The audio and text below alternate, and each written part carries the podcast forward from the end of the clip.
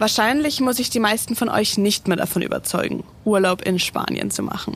Auch wenn ihr schon einige Urlaubsorte in dem Land kennengelernt habt, habe ich noch einen Tipp für eine Kleinstadt für euch, die mich persönlich einfach umgehauen hat. Mein Name ist Sonja Koller und ich gebe euch in der heutigen Folge deshalb meine Tipps für Granada. In fünf Minuten um die Welt. Der tägliche Reisepodcast von Travelbook. Heute geht's nach Granada. Es gibt viel zu besprechen, also starten wir direkt schnell rein in die Folge. Entweder oder. Schnelle Fragen in 30 Sekunden. Auto oder öffentliche Verkehrsmittel? Die eigenen Beine. Granada ist klein und kann daher sehr gut zu Fuß erkundet werden. Auch wenn ihr wegen des Auf und Abs wahrscheinlich ins Schwitzen kommen werdet. Pärchen oder Familienurlaub? Beides. Entspannung oder Abenteuer? Entspannung. Kultur oder Party? Kultur. Teuer oder günstig? Für Spanien recht günstig. Highlights, Lowlights, Must-Sees. Die Travelbook-Tipps. Was ist ein Highlight? Ganz ehrlich, wer von euch wusste, dass Flamenco aus Andalusien kommt? Bevor ich nach Granada kam, war mir das auch nicht so richtig bewusst. Und natürlich sollte man dieses Kulturgut vor Ort auch kennenlernen. Dafür könnt ihr euch um etwa 10 Euro Tickets für eine der unzähligen Flamenco-Shows in der Stadt besorgen. Aber es gibt auch eine günstigere und, wie ich finde, authentischere Alternative. Denn auch auf den Straßen von Granada finden täglich mehrere spontane Aufführungen von Straßenkünstlern statt. Also einfach mit offenen Augen durch die Stadt spazieren und staunen. Wo gibt es die besten Restaurants?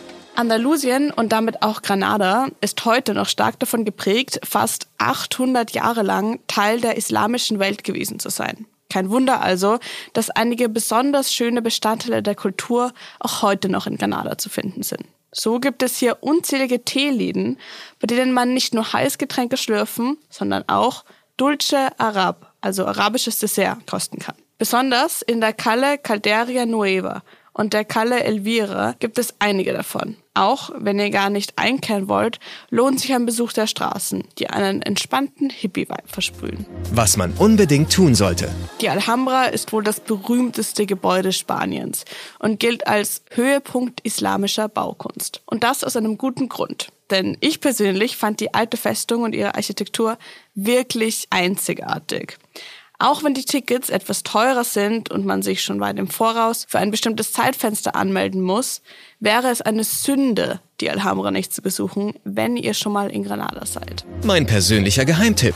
Granada hat seine eigene Version des mysteriösen Straßenkünstlers Banksy, nämlich einen Künstler oder eine Künstlerin mit dem Namen Niño de las Panturas, also Kind der Gemälde sozusagen.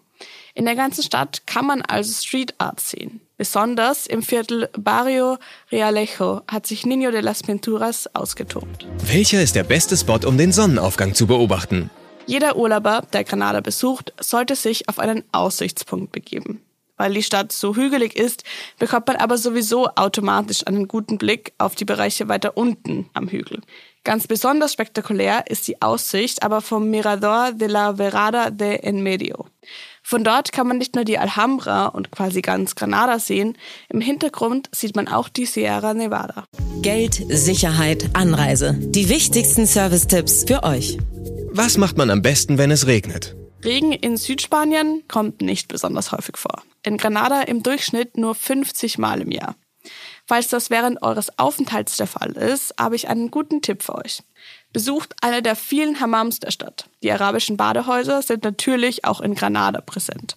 Dort könnt ihr euch in wunderschöner maurischer Kulisse entspannen und in verschiedenen Pools baden. Wie kommt man am besten hin? Von deutschen Großstädten gibt es einige wenige Direktflüge. Alternativ können Urlauber auch nach Malaga fliegen. Von dort geht's mit einem Bus in etwa ein, eineinhalb Stunden nach Granada.